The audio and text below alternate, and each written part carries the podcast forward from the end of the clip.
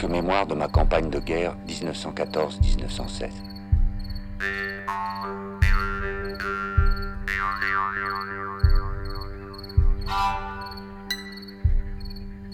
Monsieur Bostet m'apporte mon ordre de mobilisation le 2 août 1914 à 2 heures.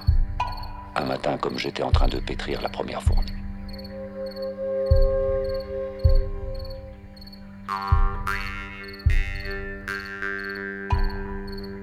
Je partis donc à 5 heures, aussitôt habillé, équipé et armé.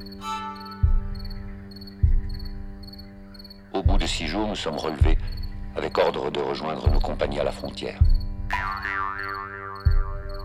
Je passe chez moi en partant où l'on boit un bon coup pour nous donner des jambes.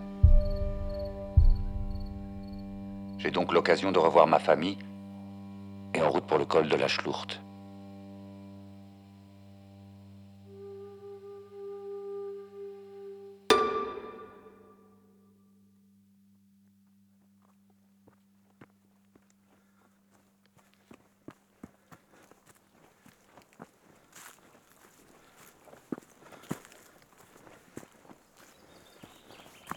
Le ventre de Paul. Un documentaire de Christophe Rowe avec la participation de Marion Fabien.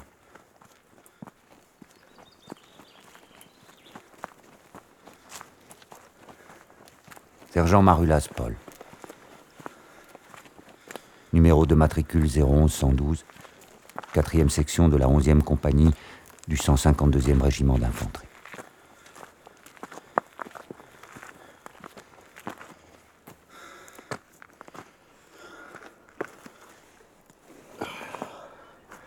C'est bien pentu, hein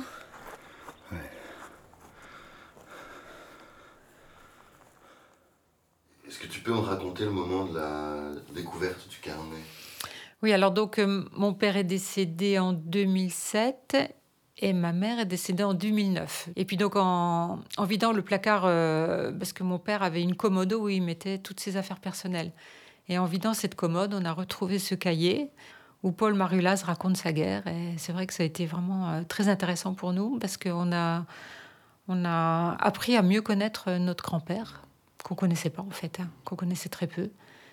Et mon père ne nous en avait jamais parlé. Donc en fait, je crois que soit il l'avait oublié, soit il voulait pas en parler en fait. Et c'est vrai que mon père, euh, comme il voulait pas parler de sa guerre, euh, il avait peut-être pas envie non plus que, que mon grand-père euh, s'exprime sur la sienne. Quoi. C'est, ça, ça reste des secrets. euh. Et papy, t'as jamais parlé de, de son père? Non. Hmm. Ben, je pense que entre mon père et mon grand-père, il y, avait des, difficultés qui n'ont pas été réglées, en fait. hein. Ils s'entendaient pas. hein. Ils s'entendaient pas. Et puis, euh, bon, qu'à cause de, la discorde entre mon père et, mon grand-père, euh, il y a eu toute une branche de la famille euh, qu'on n'a pas connue, tu vois. C'était, on n'a pas connu nos cousins, on n'a pas connu euh, notre oncle, notre tante, donc c'est vraiment dommage.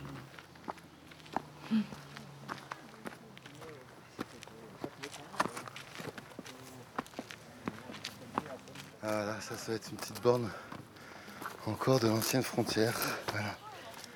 Avec le F.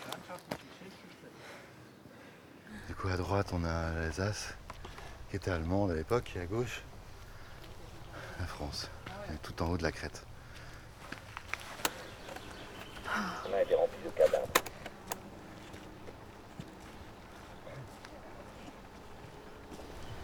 Le 13, ma compagnie part en reconnaissance par le Tanais en suivant la frontière et redescendons près du lac Blanc. Il y avait de bonnes réserves de pinards. On boit le coup et on remplit les bidons. Je suis de patrouille de pointe et vers 4 heures de l'après-midi, je signale un rassemblement de Boches en train de creuser des tranchées. Le capitaine fait rassembler ses quatre sections pour attaquer à la baïonnette, à la fourchette, comme il disait. Pendant ce temps-là, les Boches nous aperçoivent, prennent leurs armes et nous envoient une décharge formidable. J'ai un de mes patrouilleurs tué à côté de moi. Je n'ai que le temps de me coller derrière un petit tas de bois. Nous avons là 13 tués que nous laissons sur place et 7 blessés que nous avons du mal à ramener avec nous, n'ayant aucun brancard. Voilà le triste bilan de notre première escarmouche avec les Boches. Ceci un peu de la faute du capitaine, car nous devions les surprendre. Le soir, nous rentrons à la Schlucht avec nos blessés.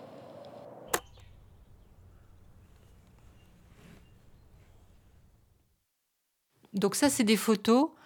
Euh, tu vois, donc il y a la grand-mère que j'ai jamais connue, donc la femme de Paul Marulaz. Là, il y a André, le fils aîné, et puis mon père, Marcel. Voilà. voilà donc ça, c'est une photo de famille. Octobre 1929. 29, il est né en quelle année? Né, M. Marulaz, le 5 septembre 1888. Donc là, quand je l'ai connu, moi, alors je suis né en 52, j'avais 10 ans. Donc il avait en gros 70 ans. Hein, il se tient avec une canne, il a du mal à marcher. euh. Donc quand il est mort, il, pesait 130 kilos à peu près. hein. Donc il était obèse en fait. hein. On voit bien, il, est obèse. Je sais juste qu'il était boulanger-pâtissier à son rue Longemer et je, je sais rien de plus de lui en fait. hein. Quelle conversation on pouvait avoir? Je- je- C'était difficile pour moi, un gamin de 10 ans encore. Avec un, un vieux qui avait vécu tout ça, c'était extrêmement difficile. Quoi. C'était quelqu'un de, de très posé, de très calme, qui qui parlait pas beaucoup, ça c'est sûr. J'ai jamais, enfin je sais pas pourquoi. euh, finalement, j'ai- euh, je me souviens pas d'avoir eu beaucoup d'échanges avec lui. C'était, il était un peu en retrait quand on était en famille, quoi. C'est, je crois que il, écoutait les gens en fait beaucoup plus qu'il ne parlait lui-même, quoi. C'est Est-ce que tu te souviens de sa voix? Pas vraiment, non. Non.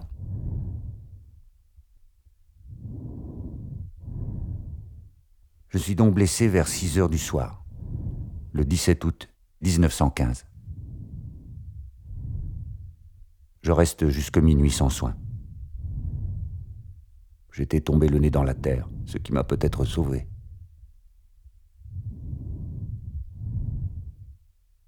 De là, on me transporte à dos de mulet jusqu'au premier poste de secours, où j'arrive vers 3 heures du matin. Là, on me fait un pansement provisoire, on me fait une piqûre, et on m'emmène en ambulance jusque Saint-Amarin à l'hôpital, où je reviens enfin un peu en vie après deux jours sans connaissance.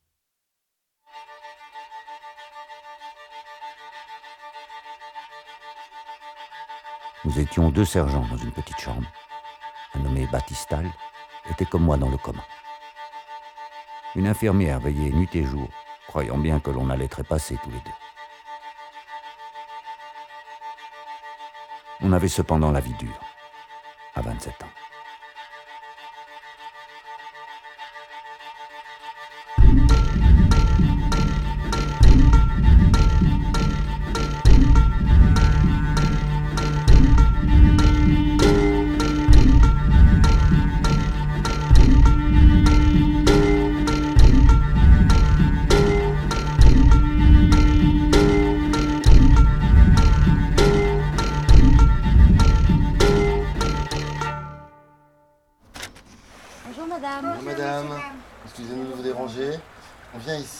Que, si on se trompe pas, en fait, mon arrière-grand-père, Paul Marulaz, Oui. Avec une habitait boulangerie. ici. Oui, Et je suis son, du coup, son arrière-petit-fils. oui. C'était. André Marilla, il avait une boulangerie à Gérardmer. Voilà, Et- et Marcel, il était ici, Marcel Marula. Euh, moi, ce que, alors, ce que je sais, c'est que mon grand-père Marcel, Hmm. lui, il avait la boulangerie à Gérardmer. Et que André, c'est lui Alors qui. c'était André ici C'était André qui était ici. Ah, c'était alors c'était le contraire. Voilà, ouais. Parce que c'est André qui a récupéré la boulangerie de Paul. Et Marcel, mon grand-père, il a dû refaire un autre commerce ailleurs et il a fait la boulangerie à Gérardmer. Voilà, il là où était ma mère et là Après, a ma c'était mère. M, mais maintenant, euh, je sais pas qui c'est. Et ici, nous, on se trouve, c'était la, la boulangerie où les gens venaient acheter le pain, cette pièce-là? Non, c'était là-bas la boulangerie. Avec, euh, faisait épicerie. Et ici, c'était le bistrot. Voilà, Ah, ça, faisait, le ça bistrot faisait aussi. bistrot, épicerie et boulangerie. Oui. en fait. Ok. Et, euh, et Paul Marulaz, vous voyez qui c'était Vous Non. vous souvenez? Non. Non, non. Bon. Il faudrait qu'on retrouve des images, euh, peut-être qu'on aille au, au cadastre, aux, aux archives. Ah, des images vieilles photos Des. Des vieilles photos, là, vous allez Roland-Antoine. Alors, euh, vous montez euh, au, au lac. C'est la petite maison qui est après le camping Les Jonquilles. Ça, il vous en racontera de toutes les façons. Bon voilà, puis si jamais, euh, on va passer, mais si jamais entre-temps vous vous souvenez de quelque chose, Ils ils sont morts les vieux. mais oui, c'est ça.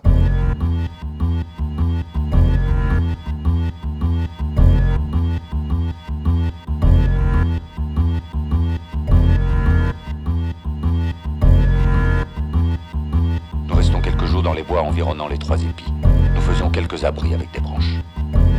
Quelques patrouilles se hasardent jusqu'aux premières maisons de Colmar et reviennent avec des bidons et seaux de ce bon vin d'Alsace, qui ne fait pas long feu. Vers 3 heures de l'après-midi, les patrouilleurs signalent une colonne Bosch se dirigeant dans notre direction, montant par un chemin creux.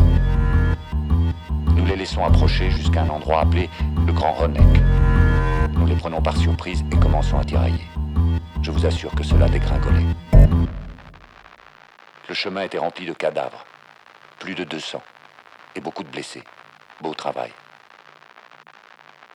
Nous passons la nuit au milieu des tués et blessés qui râlent. De notre côté, nous avons 19 tués, dont un bon copain. Le sergent Sourel ordonne de creuser une fosse.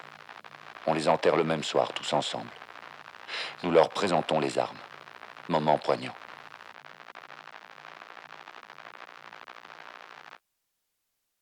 Il était au 15-2. Oui. Qu'est-ce qu'on disait de ce régiment-là, le 15-2 Ah ben, c'était les, comment, les Diables Rouges. Et ça voulait dire quoi? Pas sympa, pas oui. gentil, c'était des- des- Ben, ils y allaient, quoi. Là, je me demande pourquoi Paul Mariolaz il s'est retrouvé dans les 15-2. Ben, parce que le 15-2 était à Jean-Armé. Oui, au quartier Kléber. Ben, au quartier Kléber. Ah, oui, oui, oui. Que La guerre arrive, ben, ils étaient tout de suite sur place. Hein. À l'Arc-Mani-Villercoff, tout ça. Ça a drôlement canardé. hein. Qu'est-ce que vous aviez appris de la Première Guerre mondiale, comme c'était jeune? Mon père l'a fait, ben, il ne nous en a jamais causé. Jamais. Si, ça, j'ai lu là-dessus, question de, de boire. Ils allaient au pinard dans des soilles. Hein. Oui. Tu sais ce que c'est hein? Dans des seaux, dans des seaux, là. C'est des mon patois. Oui, la soie, c'est du patois. Ça, ça devait être du... Bah oui, Euh. il compensait comme il pouvait. Hein, quand Bah oui, pas parce que d'âge. quand ils partaient à l'attaque, ah c'est- ils étaient bien bourrés, quoi. Vu qu'on ne revoyait plus ça, c'est pas, c'est pas le Hélas Et c'est bien, et c'est bien que des gosses. euh, Ils peuvent pas se rendre compte. Non.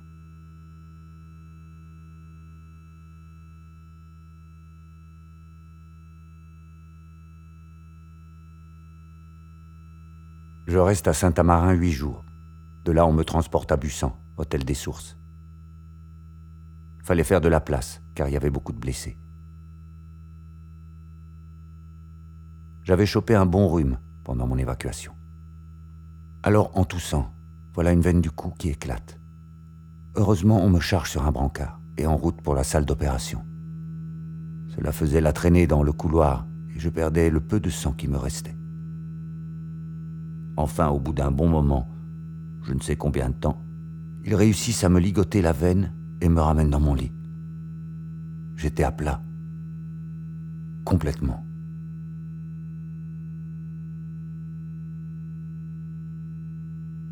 Alors, coïncidence, ma femme vient me voir le lendemain, avec la tante Justine. Je la verrai toute ma vie arriver. C'était une grande salle. J'étais juste au fond, en face de l'entrée. L'infirmière me désigne. Elle reste clouée sur la porte. Il est vrai que, comme figure, on ne voyait que les yeux. Il fallut que la tante Justine et l'infirmière la prennent par les bras pour la faire avancer. Quel coup au cœur. J'en ai les larmes qui coulent en écrivant ce passage. Enfin, après cette terrible émotion de passé, elle se décide enfin à causer avec moi. Alors, impossible de répondre. Je ne pouvais prononcer aucune parole. Il me fallait, pour répondre à chaque question, écrire sur un carnet. J'en ai usé du papier.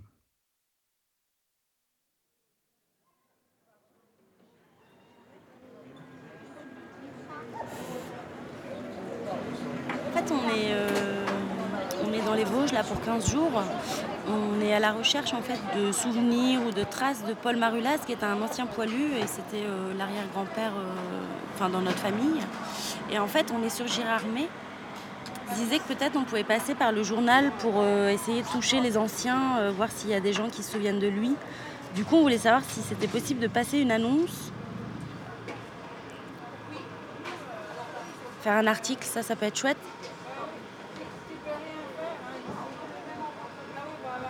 Alors, du, coup, comment on peut s'y prendre on, passe vous voir. euh, 16h30, c'est parfait.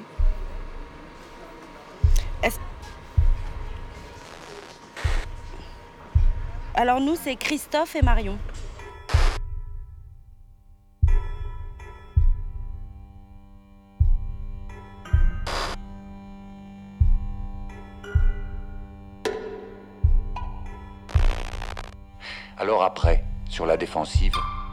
On fait des tranchées, on se barricade. Et nous avons trouvé pas mal de ravitaillements qui remplacent l'ordinaire. Tonneaux de choucroute de morue salée, des pommes de terre, vin blanc, eau de vie, ce qui n'est pas à dédaigner car il fait très froid. Alors la vie de tranchée devient très dure. Nous sommes dans l'eau, dans la boue, jusqu'à mi-mollet. Et l'on ne peut circuler que la nuit. Et le pauvre malheureux qui lève le nez pendant le jour se fait descendre. Les repas nous arrivent le matin avant le jour et le soir, la nuit tombée. Pour la journée, le seul casse-croûte dans la musette est plein de terre.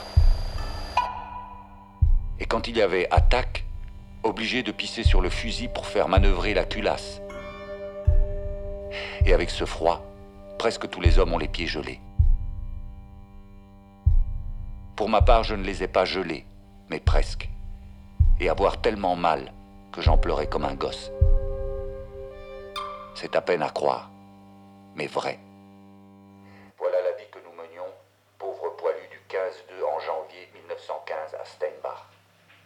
C'est vrai qu'ils ont souffert, mais attendre qu'ils pissaient pour faire manœuvrer, euh, ouais, c'est c'est quand même terrible. On pourra se jamais s'imaginer la souffrance qu'ils ont pu. On pourrait plus faire ça de maintenant. Moi, je crois pas. Vous croyez que les jeunes se battraient?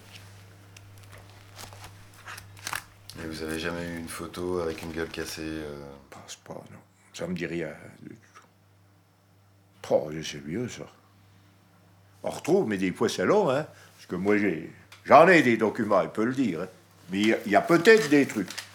Je chercherai, mais attendez, je vais regarder si c'est dans celui-là qu'il y a le, ça, c'est Leclerc, oui, ça, on va l'avoir. Mais des fois qu'on pourrait retrouver un truc tendu d'une fête, de machin. On y arrive, des fois, à identifier. Ah, regardez, je suis tombé comme ça, hein, je l'ai pas fait exprès. hein. Paul Marula, 1888-1967. Ancien combattant de 14-18, grand blessé de la face. Avait été boulanger à Xoru avant de devenir représentant. Il sera le président de la commission du ravitaillement à partir de septembre 44. Donc c'est là. La photo Ah, mais c'est bien, on y arrive. Oui, ben vous aurez appris déjà un petit peu quelque chose aujourd'hui, quoi. C'est tous les jours comme ça. Ben, On apprend un, un petit truc tous les jours. ça c'est sûr. hein. Par contre, pour voir pour les gueules cassées, il y a un gars peut-être qui peut vous aiguiller, c'est Gilles Durand, Gérard. Mais. Salut Gilles. Dis Gilles, je vais te passer une personne qui voudrait te parler. C'est au sujet de, Mar- de Paul Marula. Ah non. Ben oui, oui, je sais. Ben oui, oui.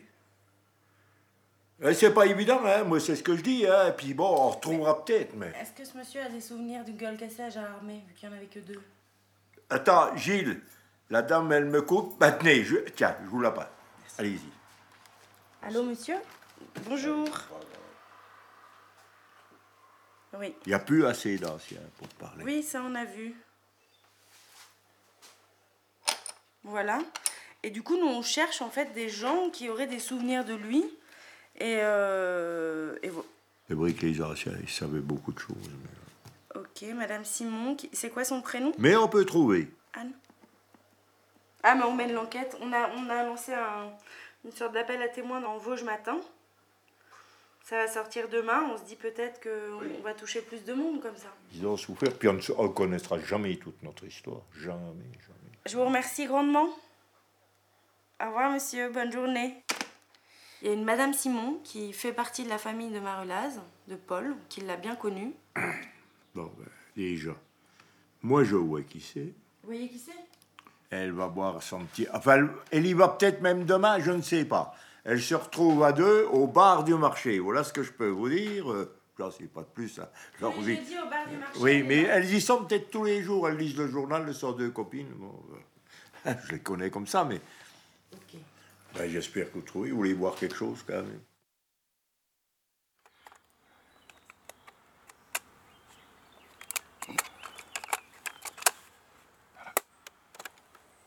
Un beau soir, départ à 9h pour remonter à l'Artman. Changement de décor. Enfin, on boit encore un bon coup avant le départ en faisant le plein des bidons. On n'était encore une fois pas à jeun. Nous travaillons toutes les nuits, le jour impossible. Travail par équipe tout en assurant la surveillance, et nous étions marmités assez souvent, mais par des 77 mm qui ne nous faisaient pas trop de mal des tués et des blessés. Quand même tous les jours, mais en petit nombre. Nous restons sur cette position juin et juillet 1915. C'est là que j'apprends la naissance de mon fils, Marcel, né le 8 juillet. Et quel cafard. Il me semblait qu'il n'y avait qu'un saut à faire pour être chez moi. Rien à faire, pas de permission. Alors j'étais assez dégoûté. Et donc c'est mon grand-père Marcel qui est né à ce moment-là.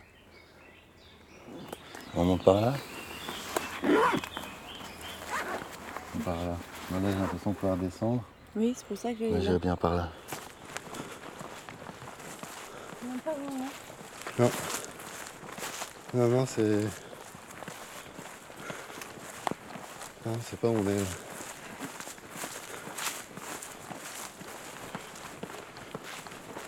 Ah, C'est perdu dans les tranchées en fait. Bout de trois semaines, étant un peu retapé, si l'on peut dire, je suis enfin évacué sur Lyon pour recevoir des soins. On me donne comme casse-croûte, tenez-vous bien, moi qui ne pouvais rien manger, eh bien un morceau de pain et un énorme beefsteak saignant.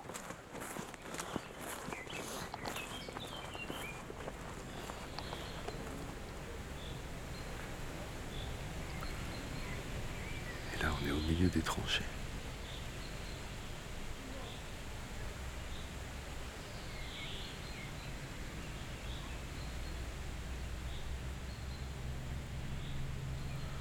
À Armenswillerkopf. Où il y a eu 30 000 morts et 30 000 blessés.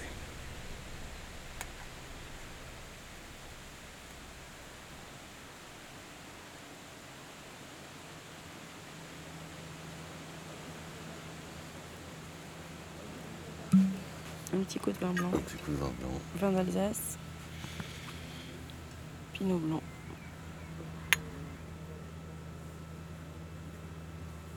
La question que je me pose, c'est quand même pourquoi Pourquoi tu reviens là? Bah parce qu'on a retrouvé ce journal qui est quand même un, un trésor.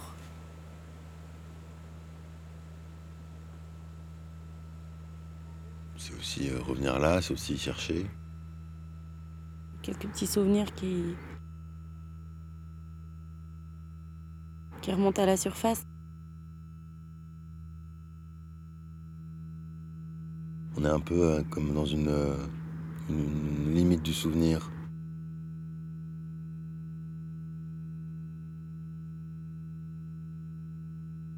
Je sors de la gare. Lyon est grand. À 20 mètres, j'avise un hôpital. C'était pas le mien. Alors, toujours avec mon carnet et mon crayon, je demande où est l'hôpital numéro 19. Là, un infirmier très chic est désigné pour m'accompagner. Nous prenons le tram et j'arrive enfin à destination à 11 heures du soir. On me fait mon pansement, me donne un lit dans une chambre vers une heure du matin. Tous les autres lits occupés par des gueules cassées, comme moi. Le médecin me prescrit un vin fortifiant. Donc on m'en apporte le tiers d'un verre à vin, que je bois toujours avec le bec de canard, et me met au lit. Bien forcément, car je n'ai jamais eu une cuite pareille. Tout tournait dans la chambre, les lits sans dessus-dessous. Pour une cuite, je m'en rappellerai.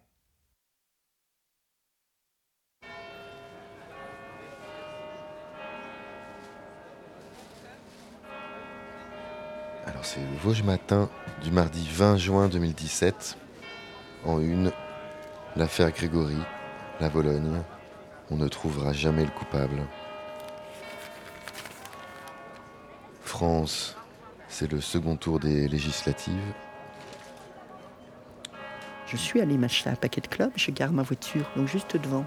Je sors de la voiture, et là je tombe sur le Paul Marula, quoi. Et puis la photo surtout. La photo m'a. Ah Je suis restée euh, deux minutes la bouche ouverte, quoi. Ah ben oui, j'allais lire le journal.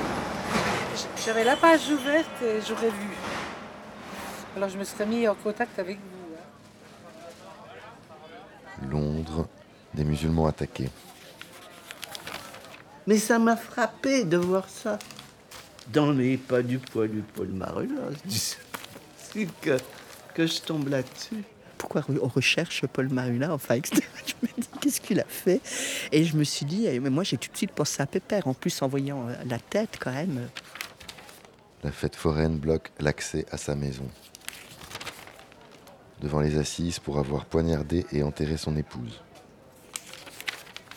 Quand j'ai ouvert le journal, moi, j'ai dit, voilà, non, non, là, bah oui, c'est facile.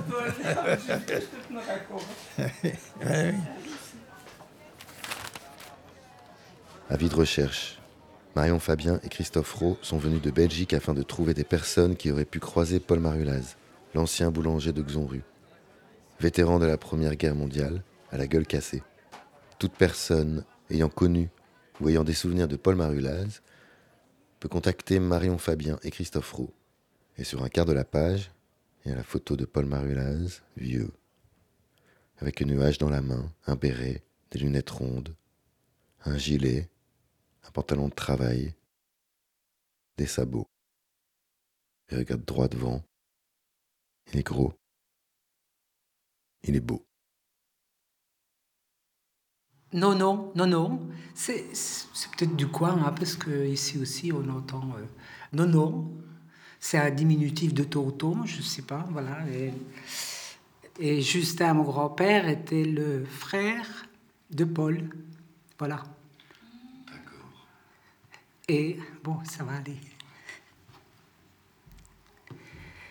Donc voilà, donc maman elle aimait bien, c'était son deuxième père en fait. Elle avait 15 ans hein, quand ses parents sont décédés. Je sais qu'il était toujours occupé, donc il avait euh, un chai où il avait des gros, des immenses tonneaux, vous savez. Mais lui, il faisait pas de vin, il était négociant en vin, voilà. Est-ce que c'était son, son seul métier? Je ne sais pas. Il a fait partie aussi de, je sais pas comment ça s'appelle, à l'hôpital, il y avait le- les vieux d'hospice. Alors, c'était pas comme maintenant, tout à fait. Alors, ben, il s'occupait un peu de ces gens-là, quoi. de- J'ai pas de souvenir, euh, par exemple, j'ai jamais été au champignon avec lui ou je ne sais quoi.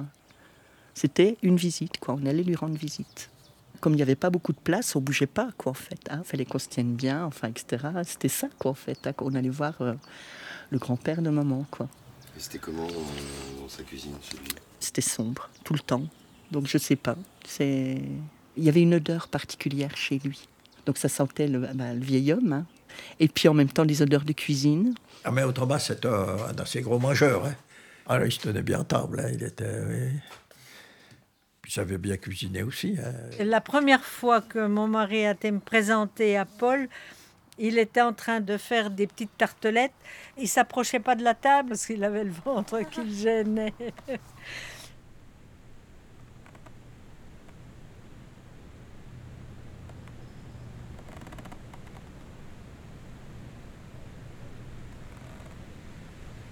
Plein d'arbres, c'est très vert, c'est très très joli, mais euh, Après, il y a des fragments de barbelés, de morceaux de métal euh, qui jonchent le sol un peu partout avec les trous d'obus.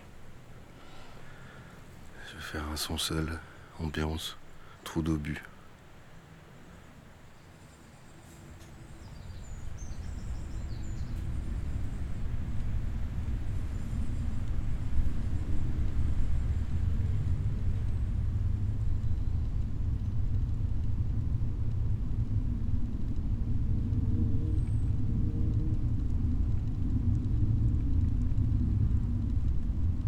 Notre lieu de repos pour aller attaquer à Lartmann-Willerkopf. Et le 23, nous voilà dans la bagarre. Et quelle bagarre Nous voyons bras et jambes Bosch voltiger dans les arbres en même temps que ceux-ci s'abattaient. Quel vacarme et quel spectacle Nous sortons des tranchées, faisons un bout de 90 mètres en passant sur les cadavres des Boches. Et nous trouvons une deuxième tranchée remplie de Boches hébétés lèvent les bras pour se rendre. Nous laissons quelques hommes à l'arrière, mais pas assez. Et dès que nous continuons à avancer, en voilà quelques-uns qui reprennent leurs fusils et nous tirent dans le dos. De ce fait, nous avons quelques tués. J'avais juré de me venger à la prochaine attaque si j'étais encore du monde. Vous le verrez par la suite.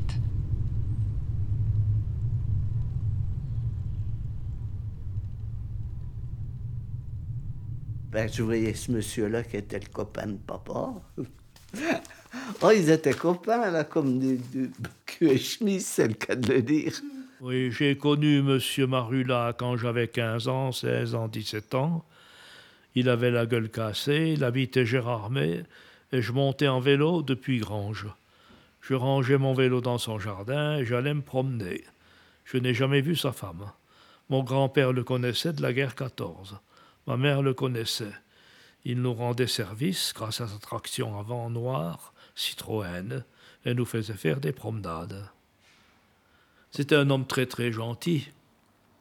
Je pensais qu'il était veuf. Ouais, ouais. Oui, alors sa femme, c'était la sœur de mon père. Elle était estropiée, elle marchait avec des béquilles. Je ne l'ai jamais vue autrement. Elle avait, je ne sais pas, elle avait une maladie des os, je ne sais pas quoi.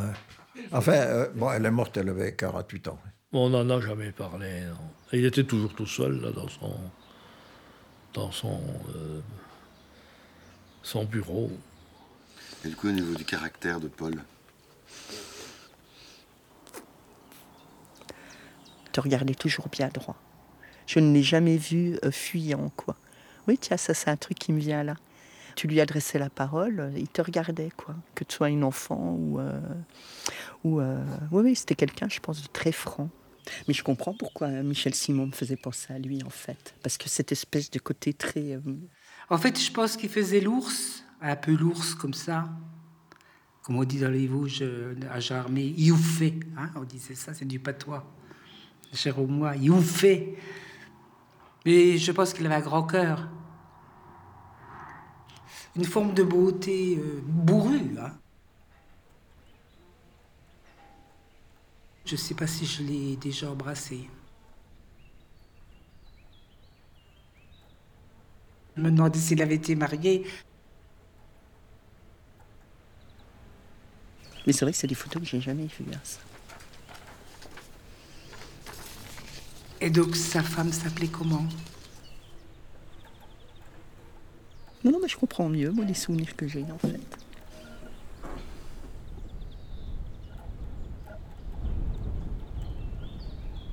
Ah, sur ça, j'ai souvenir de bruit phénoménal dans la famille Marula. Alors ça, franchement, euh, je ne vais pas vous dire quoi, comment, c'est parce que vous en parlez, mais c'est des bruits à mort, hein. Et ça traîne encore, ça, hein, aujourd'hui. Je ne vais pas vous que vous êtes plus jeune, mais.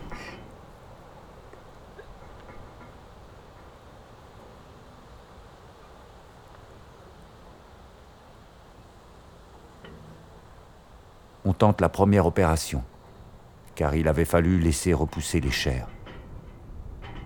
Mais alors il fallait passer chez le coiffeur. J'avais une barbe de sept semaines.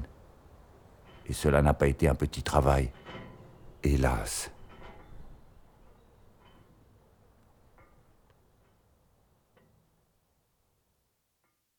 Comme blessure, j'avais le menton fracassé et ouvert. La moitié de ma mâchoire inférieure était arrachée. Toutes les dents sautées, ainsi que celles de la mâchoire supérieure. C'est bien simple.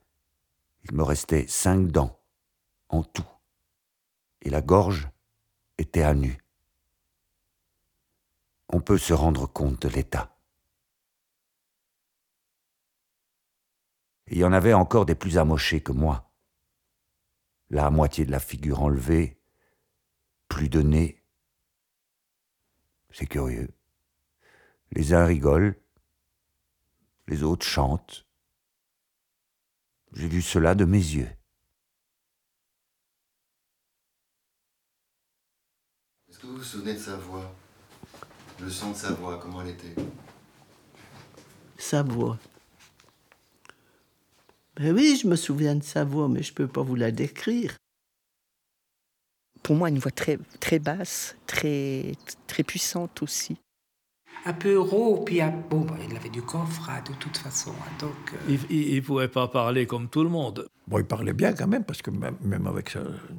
Mais lui, il devait faire un effort pour mettre sa langue au bon endroit parce qu'il avait la mâchoire fracassée. Alors, euh, son menton, il était raccourci comme ça, ça faisait plein de, de trous. Hein. La chirurgie de l'époque. Euh, alors, elle avait la barbe, des trois poils de barbe comme ça qui poussaient, quoi. Il ne pouvait pas se raser comme il faut. Hein. Ben, je vous dis. Moi, il me faisait un petit peu peur quand je le voyais. Enfin, ça me faisait un petit peu drôle, parce que je dis, bon, ben, ton copain. Ben oui, mais qu'est-ce que tu veux, c'est une gueule cassée, il me dit. Je dis, qu'est-ce que c'est de ça, une gueule cassée? Ben, c'est, c'est ceux qui ont été.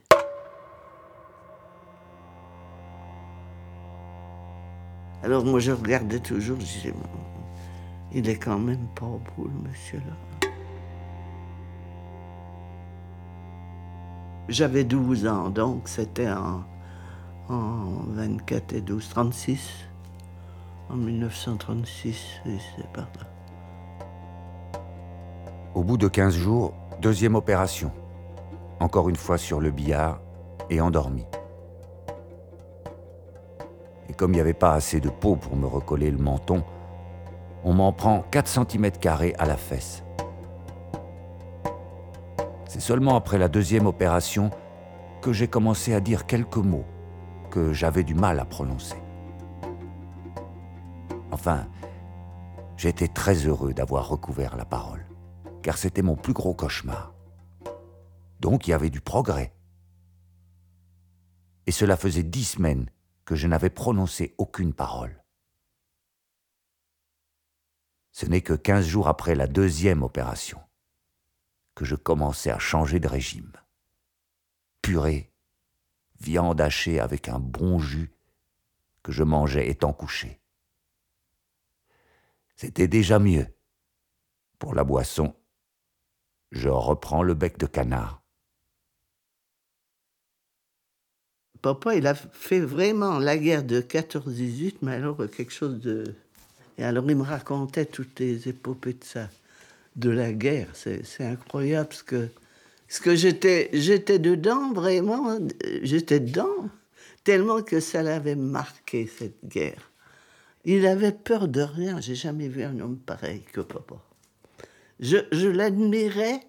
Je dis, c'est pas possible. Il me racontait des histoires.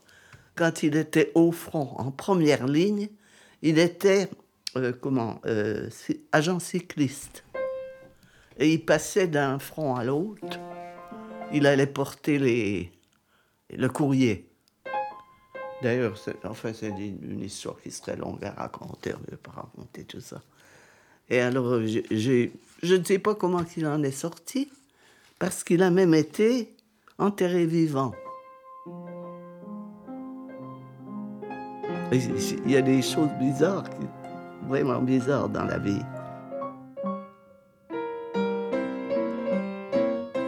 Il allait chanter n'importe où. euh, C'était un vrai bout en train. Il mettait, il mettait de la vie partout. Papa.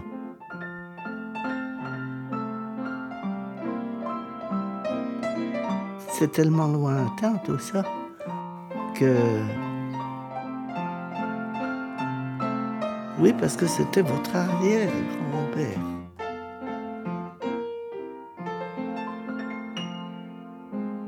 Ben, vous êtes un beau gars, ben, une belle dame aussi. Oui, vous êtes beaux tous les deux. Oh, oh, non, faut pas dire que je suis belle.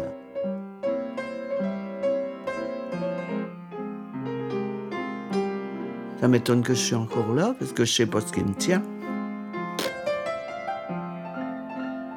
Et des fois, je me dis, c'est la musique.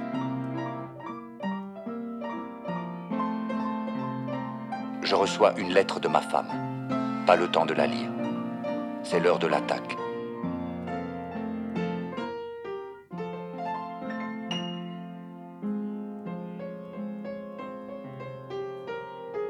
50 mètres, première tranchée Bosch, mais vide de ses occupants.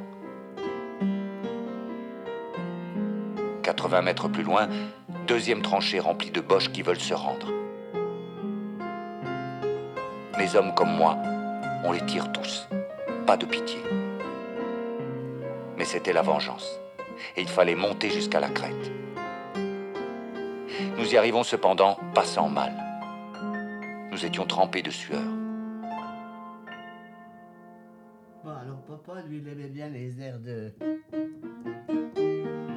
Alors je retrouve le sergent de l'autre demi-section. Je lui dis On va boire la goutte. J'en avais toujours en réserve. Alors je remplis l'écart presque à moitié. Nous trinquons, mais au moment de boire, voilà une grenade Boche qui éclate entre nous deux. Nous voilà tous les deux les quatre fers en l'air. Notre pauvre goutte aussi.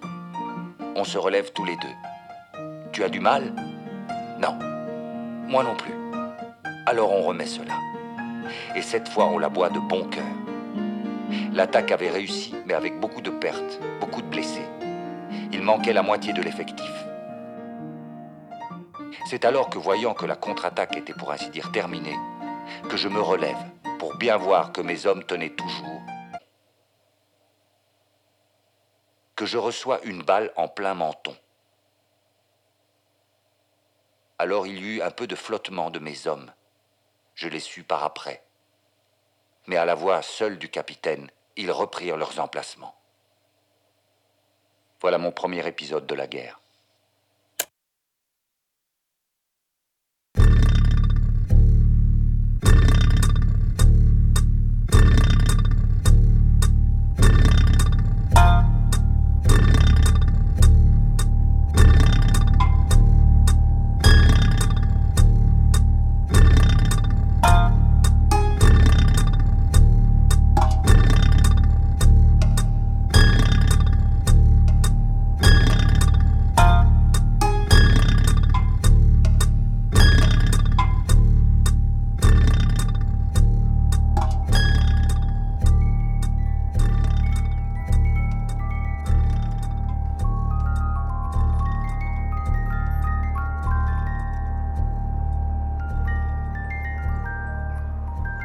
Par la suite, je subis encore une troisième opération, mais moins douloureuse que les deux premières. C'était les raffinages. Je commençais à sortir quelques après-midi avec Baptiste Perrin. On allait voir les camarades en traitement dans d'autres hôpitaux. Cela ne manquait pas. Quand c'était un peu éloigné, on prenait le tram.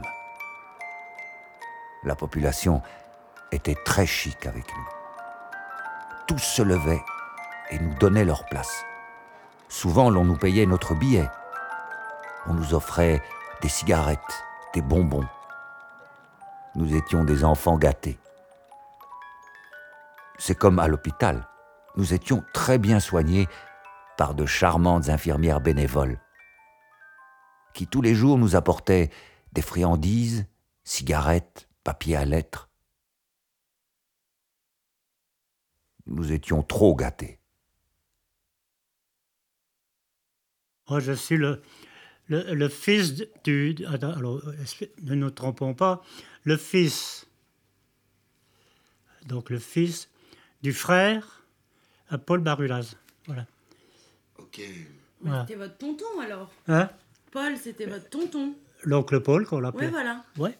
On, se côtoyait, bien entendu, mais enfin, euh, on n'était pas en relation constante. Et c'était vraiment un, homme courageux.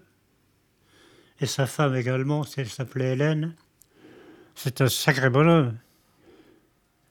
Il était costaud, hein, il était grand, fort. Il avait des poignets euh, comme ça. Hein. J'aurais pas voulu prendre une baffe par lui. Hein. Il portait euh, un sac de 100 kilos de farine, euh, comme si c'était rien du tout. Quoi. Euh, oh, il était assez, assez dur quand même pour le boulot et tout, oui. Et c'était donc lui qui était notre tuteur de, la famille, enfin mes frères et sœurs. Ah ben j'ai pas de frères, que je suis bête, mes sœurs. Vous voyez que j'arrive à déconner. Donc il nous a placés à droite à gauche pour qu'on n'aille pas à l'orphelinat. Et je suis toujours reconnaissant de ce côté-là. J'ai- Moi j'avais 10 ans et demi, ben, Vous vous êtes allé où? oh, c'est ça très long. Très très long. Je vais, je vais vous offrir quelque chose. Parce que là, on bavarde, on bavarde, vous avez peut-être soif. Tac. Là, c'est- L'eau à la, l'eau à la source. À Paul Allez, oui. Et à vous. Et à vous. à notre rencontre. Ouais. Merci beaucoup de votre Je accueil. ne pensais jamais revoir quelqu'un de la famille de Marcel. hein. Oui. Marcel, ton grand-père, j'ai, j'ai eu un différent et puis on se causait plus non plus. C'est incroyable de se voir comme ça. Tu sais, je, suis un peu ému, quoi. C'est la famille, hein. Je pensais jamais euh, revoir quelqu'un. On s'est perdu de vue, etc. Et, et voilà. Vous rencontrez euh, quelqu'un de votre famille? Ouais. Et tu eu à quel âge? 38 ans. Oh, t'as 38. Bah, je suis très content de te rencontrer. Et vous venez souvent dans les Vosges? Ben moi, ça faisait... euh,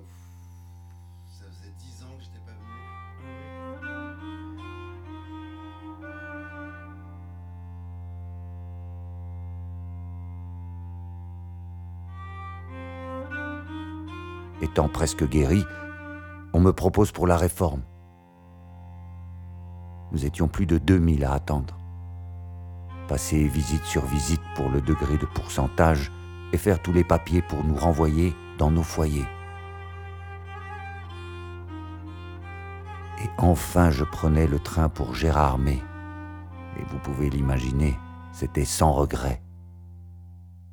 Je rentrais donc chez moi fin mai 1916, après une absence de 22 mois, dont 9 mois de front.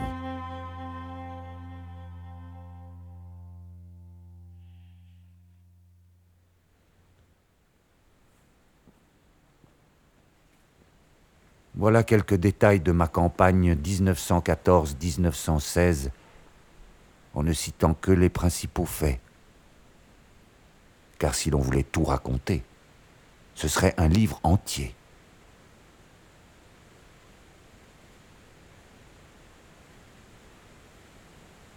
C'était Le ventre de Paul de Christophe Rowe, enregistré dans les Vosges en juin 2017, avec la complicité de Marion Fabien.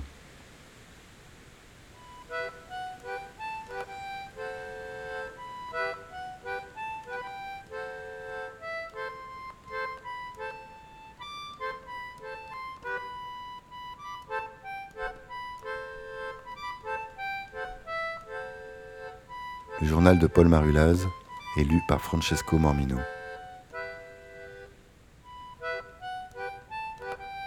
Avec les voix de Nicole et Jean-Louis Marulaz, Liliane Morel, André Bernard, Roland Antoine, Gilles Durand, Monique Bernard, Brigitte Méhul, Fernand Bonne, Anne Simon, Bernard Holweck, Christiane Marulaz, Jeanne Zimmermann et son piano, et André Marulaz. La musique est de Claude Ribouillot et Christophe Rowe, composée avec les instruments de musique construits par les poilus pendant la Grande Guerre.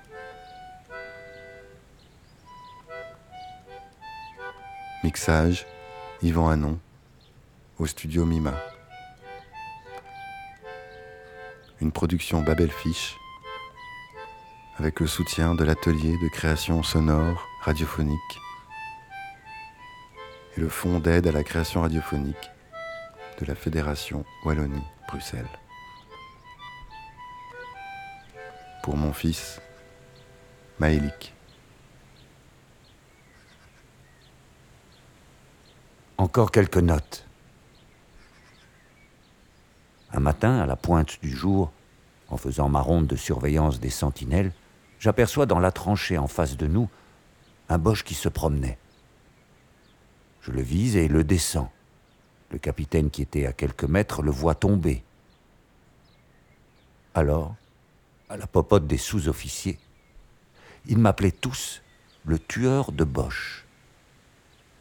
Ce n'était plus Marulaz.